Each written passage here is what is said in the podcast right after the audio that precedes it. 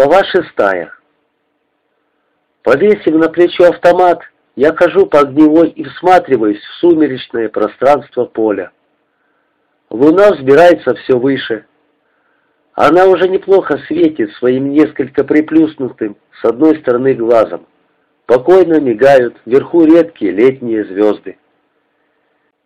Невелика забота, если рядом не спят, ходить часовым и слушать, где что делается, да еще в такую лунную ночь, когда вокруг видно на добрых сто метров.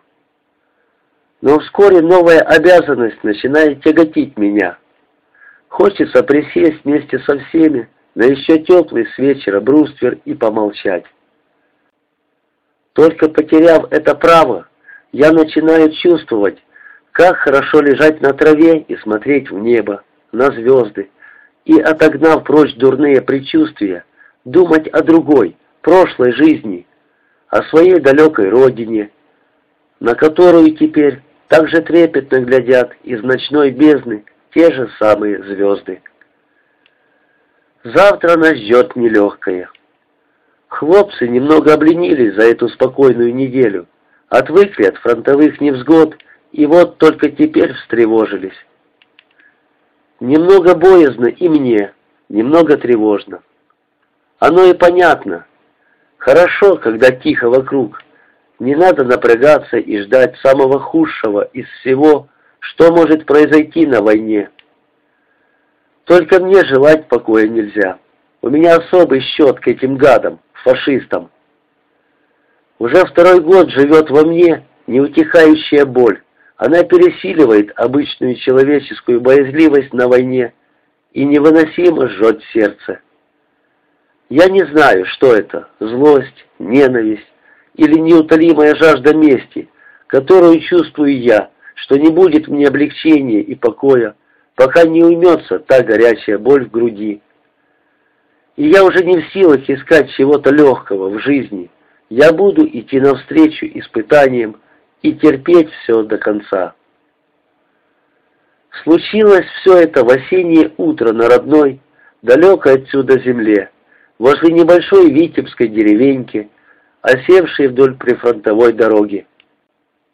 Дорога была обычная, каких тысячи на земле, не очень ровная, не очень гладкая, но она вела на станцию, которую почему-то выбрали для своих разбойничьих дел немцы. Там разгружались эшелоны, и время от времени длинные колонны грузовиков, вездеходов и броневиков тянулись к фронту. Была распутица. Шли нудные осенние дожди, и вражеские колеса прорезали на дороге две длинные и глубокие до коленей колеи. По этим колеям мы, шестеро разведчиков, глухой октябрьской ночью пришли в деревню. Зачем? О том знал наш командир, Колька Буйневич, который и привел нас к одной хате. Пока он чем-то занимался там, мы стояли в охране за хлебом и на огороде под мокрой рябиной. Немцев в ту ночь в деревне, казалось, не было. Большая колонна их под вечер проследовала к фронту. Было ветрено, холодно. Сырость пронизывала до костей. Деревня спала. И все же нашлись подлые люди, выследили, донесли. Мы обнаружили это поздно. Начало светать. Отстреливаясь, мы бежали огородами, затем по дороге, ползли по глубоким, как раны, колеям. Гнались за нами с полсотни полицейских и немцев. Многие из них полегли еще в деревне, но перепало и нам. Остался в Коле Вася Шумский. Тяжело ранили Колю Буйневича. Всадили пулю в бедро и мне. Хлопцы вытащили нас на пригорок, и мы притаились под огромным валуном в стороне от дороги. Думали, он станет нашим последним пристанищем, но враги почему-то не побежали дальше, а постреляв, вернулись в деревню. У нас кончались патроны, а идти дальше днем было невозможно. Вокруг простиралось открытое поле, до леса далеко. Мы лежали под камнем в ожидании сумерек. В полдень деревня встревожилась. Немцы начали выгонять жителей на дорогу. Выгоняли всех – мужиков, женщин, детей. На окраине их выстроили в две длинные редкие шеренги. Затем скомандовали лечь в колеи. Над дорогой поднялся крик, плач, затрещали выстрелы. Люди ложились в грязь, в воду. А на другом конце деревни вытянулась и ждала колонна бронетранспортеров и вездеходов. Потом машины двинулись по дороге, по тем самым колеям, в которых лежали люди. Того, что вскоре началось, забыть нельзя. Мы то прикладывали к плечу, то снова убирали свои автоматы. Было далеко, да и что мы могли сделать с полсотней патронов? Мы только смотрели. Рядом умирал Колька Буйневич. Истекала кровью моя наспех перевязанная нога. Моросил мелкий дождь. Затем горела деревня. Ревели коровы, кудахтали куры, визжали свиньи. Вокруг пожарищ бегали обезумевшие овцы и трещали автоматные очереди. Вечером ребята перенесли нас через поле, и мы добрались до леса. Буйневича там закопали. Я думал, что сойду с ума от боли и бессильной ярости. Зубами я рвал ночью ватник в лагерном госпитале. Днем ругался с доктором Фрумкиным, который хотел мне отрезать ногу. Ни за что обижал сестру и товарищей. Хотел вскочить, взять автомат, но сил было мало, а нестерпимая боль в ноге не утихала. Тогда я решил умереть как можно скорее. Я не принимал пищу, выплевывал лекарства, не давался делать уколы.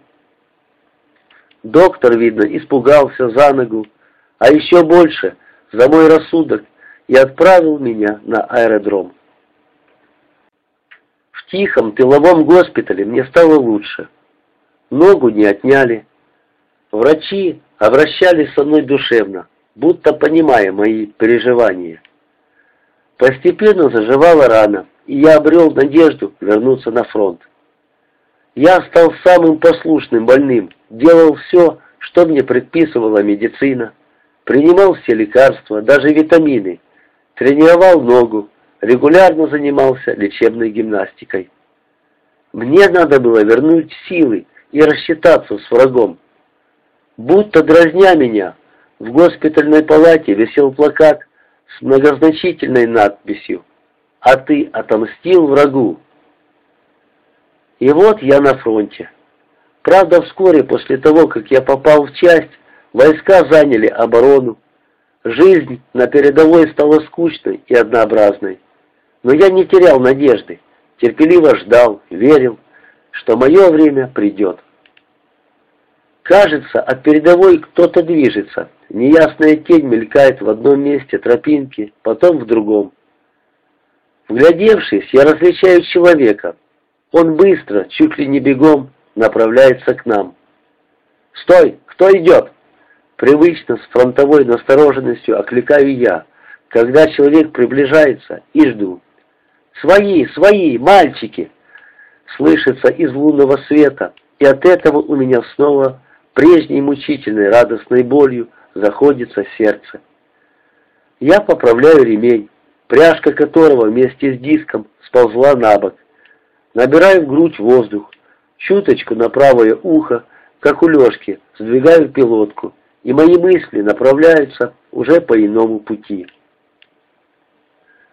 Легкой, бесшумной походкой, будто ночная птица, Люся вскоре появляется возле огневой, минует окоп.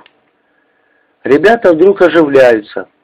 Лешка вскакивает и бросается навстречу. «Люсик, уже управилась? Молодчина! А мы тут ждали, ждали, да все жданки съели!» Радостной болтовней встречает он девушку. «Иди ко мне, посиди немного, помечтаем о том, о сём». «Нет, мальчики, пойду, некогда. Спокойной вам ночи», — говорит она, и все во мне немо и настоятельно просит. останься, побудь. И в то же время я знаю, что не будет мне радости, если исполнится мое желание. Но все равно я очень хочу, чтобы она осталась. «Пойдешь? Отлично, я провожу», — находит новую уловку Лешка и фарсиста подсовывает под Люсин локоть руку. Но Люся отводит в свою сторону. Если не против, конечно, и так далее. Не против же? Ну скажи правду. Не против, смеется Люся. Только без рук. Конечно, с готовностью соглашается Лешка, но все же тихонько берет ее за плечи, и они по тропке идут в тыл. Тогда с бруствера вскакивает Попов. «Кто позволял? Товарищ задорожный! Почему без разрешения?» «Ерунда, чего там? Пять минут!» — слышится издалека. Попов, видно, не знает, что предпринять, неподвижно стоит на бруствере. Поодаль, за кукурузными кучками, слышится сдержанный смех Люси. Этот смех острой завистью пронизывает меня. Я понимаю, что задорожный плохой солдат, что нельзя так, как он, не слушаться командиров, хотя бы и временных, таких, как Попов. Но мне начинает казаться, что это непослушание делает его более сильным, самостоятельным и смелым, чем я. И мне невольно хочется стать непослушным, как Лешка, обрести его независимость, его, пусть даже и не всегда разумную, решительность. Я подозреваю в Лешке какую-то властную силу над женщинами. И теперь, думается мне, все, о чем рассказывал Лешка, так именно и было. И еще кажется, что нравится Люсе, нравится именно тем, чего не хватает мне или Кривенку, грубоватой самоуверенностью и, конечно, мужской силой. И я завидую ему. Я знаю Лешкину жизнь, он никогда ничего не таит о других. Знаю, что он бывший футболист, человек заносчивый и не совсем честный. Ему всегда по-своему везло в жизни, может и не очень, но во всяком случае больше, чем мне или Кривенку. Беды обычно обходили его стороной. Однажды, рассказывал он, еще до войны в Новороссийске компания таких же, как он, сорванцов с цементного завода, поймала моряка и здорово избила его широким флотским ремнем с бляхой. Бил Лешка, но когда моряки в отместку сцапали их в парке, то больше других влетело не Лешке, а его дружку Федьке. Везло ему и потом, на войне. Попал под Воронежем на фронт. Он, однако, не дошел до передовой, а каким-то случаем оказался в охране штабного генерала. Генерал не был строевым командиром и не очень любил разъезжать по передовой, поэтому Задорожному вместе с пятью остальными, находившимися при нем, двумя ординарцами, шофером, поваром и парикмахером, оставалось думать только о бытовых удобствах и безопасности начальника. Это везение продолжалось до того несчастливого утра, когда генеральская машина случайно наскочила на противотанковую мину, оставленную немцами на обочине дороги. Одних похоронили, генерала отправили в Москву, а контуженный Лешка, прослонявшись недели две в тыловом госпитале, попал в стрелковый полк. Тут он для солидности назвался танкистом, но поскольку танков в полку не было, его послали в противотанковую батарею. Чтобы таскать пушки, нужна сила, а Задорожный поднакопил ее на генеральских харчах. Сначала он немного задавался, не очень слушался желтых, вовсе не признавал Попова, любил вспоминать «мы с генералом ехали» или «мы с генералом беседовали». Но мало-помалу обломался, стал тише. Тем более, что Желтых не очень обращал внимание на его генеральское прошлое. Молчаливая и тревожная ночь плывет над затаившейся, притихшей землей. Время, видно, уже переступило за полночь. Ковш большой медведицы повернулся на хвост. Луна забралась в самую высь и светит в полную силу. Под кукурузными кучками тихо лежат четкие тени. Порой кажется, будто что-то двигается там от кучки к кучке. Взгляд невольно напрягается, но я знаю, сколько ни всматривайся, ничего не увидишь. Немцы молчат. Темные горбатые холмы, словно хребтовины распостертых, на земле чудовищ, едва сереет на горизонте. Моторный гул незаметно утихает или, может, отдаляется, и ночную тишину нарушает лишь редкие случайные звуки. Попов идет в окоп и, стуча там, что-то ищет. Лукьянов молчит с того времени, как ему нагрубил Лешка, и неподвижно сидит на бруствере. Я не спеша хожу возле огневой и думаю о Люсе. Вот она пошла с Лешкой. Ей, видно, хорошо и весело с ним. Иначе бы не смеялась она так озорно и счастливо. И этот ее смех непонятной болью вонзается в мою душу. Но я знаю, Люся очень хорошая девушка. Она так внимательна, деликатна и ласкова со всеми, и знакомыми, и незнакомыми, молодыми и старыми, что от всего этого заметно добреют наши давно огрубевшие души. И хотя она одинакова со всеми, но теплота ее ясных глаз как-то вселяет в меня надежду, что не очень уж плох и я, замковой, возняк, что она мой друг, и для чего-то большего между нами не достает разве что пустяка, невысказанного еще.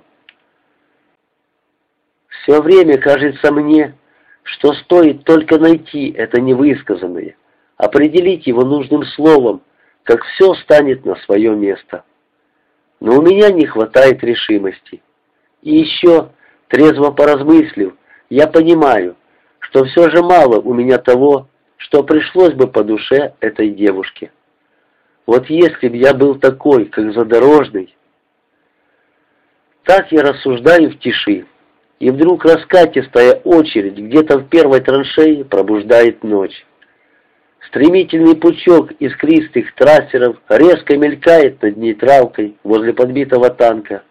Несколько пуль рикошетом отскакивают от земли и молниями разлетаются в стороны. Над передовой взмывает ракета, доносится короткий выстрел, и в ослепительном свете возникают контуры брустверов, остова танка. Мне не видно отсюда, что там заметили пехотинцы, но их пулеметы начинают бить в ночь. К ним присоединяются автоматы. Редко и солидно бахают винтовки. Я подбегаю к Лукьянову. Из окопа выскакивает Попов, он насторожен, но кажется спокоен. Над передовой снова загораются две ракеты. Трассеры веером снуют над нейтральной полосой, скрещиваются и разлетаются в стороны. Немцы молчат не отзывается ни единым выстрелом, и это еще более непонятно и странно. «Надо идти в окоп, не надо сидеть тут», — говорит Попов. Мы с Лукьяновым неохотно подчиняемся. В окопе я задерживаюсь на ступеньках. Попов становится к оружию, мы слушаем, смотрим и ждем. «Может, прикрывают разведку?» — говорит Лукьянов. Его голос слегка дрожит, как при ознобе, хотя ночь теплая и тихая. «Если бы своя разведка, не пускали бы ракет», — возражаю я. Попов молчит. Он идет в угол, где лежат наши снаряды, вынимает нижний ящик и ставит ближе к станине. Я знаю, это он подготовил картечь. Но переполох на передовой через некоторое время утихает, доносится чей-то голос. Видно команда, и умолкают последние выстрелы. Ракеты еще взлетают в небо, и их далекий свет тусклыми отблесками блуждает по серому пространству разрытого поля. «Поганый сволочь!» — ругается Попов. «Гитлер в разведку ходил». Мы втроем сходимся на площадке возле орудия. Лукьянов садится на станину, а мы с Поповым пристально всматриваемся в ночь. Тут нас и застают желтых и кривенок.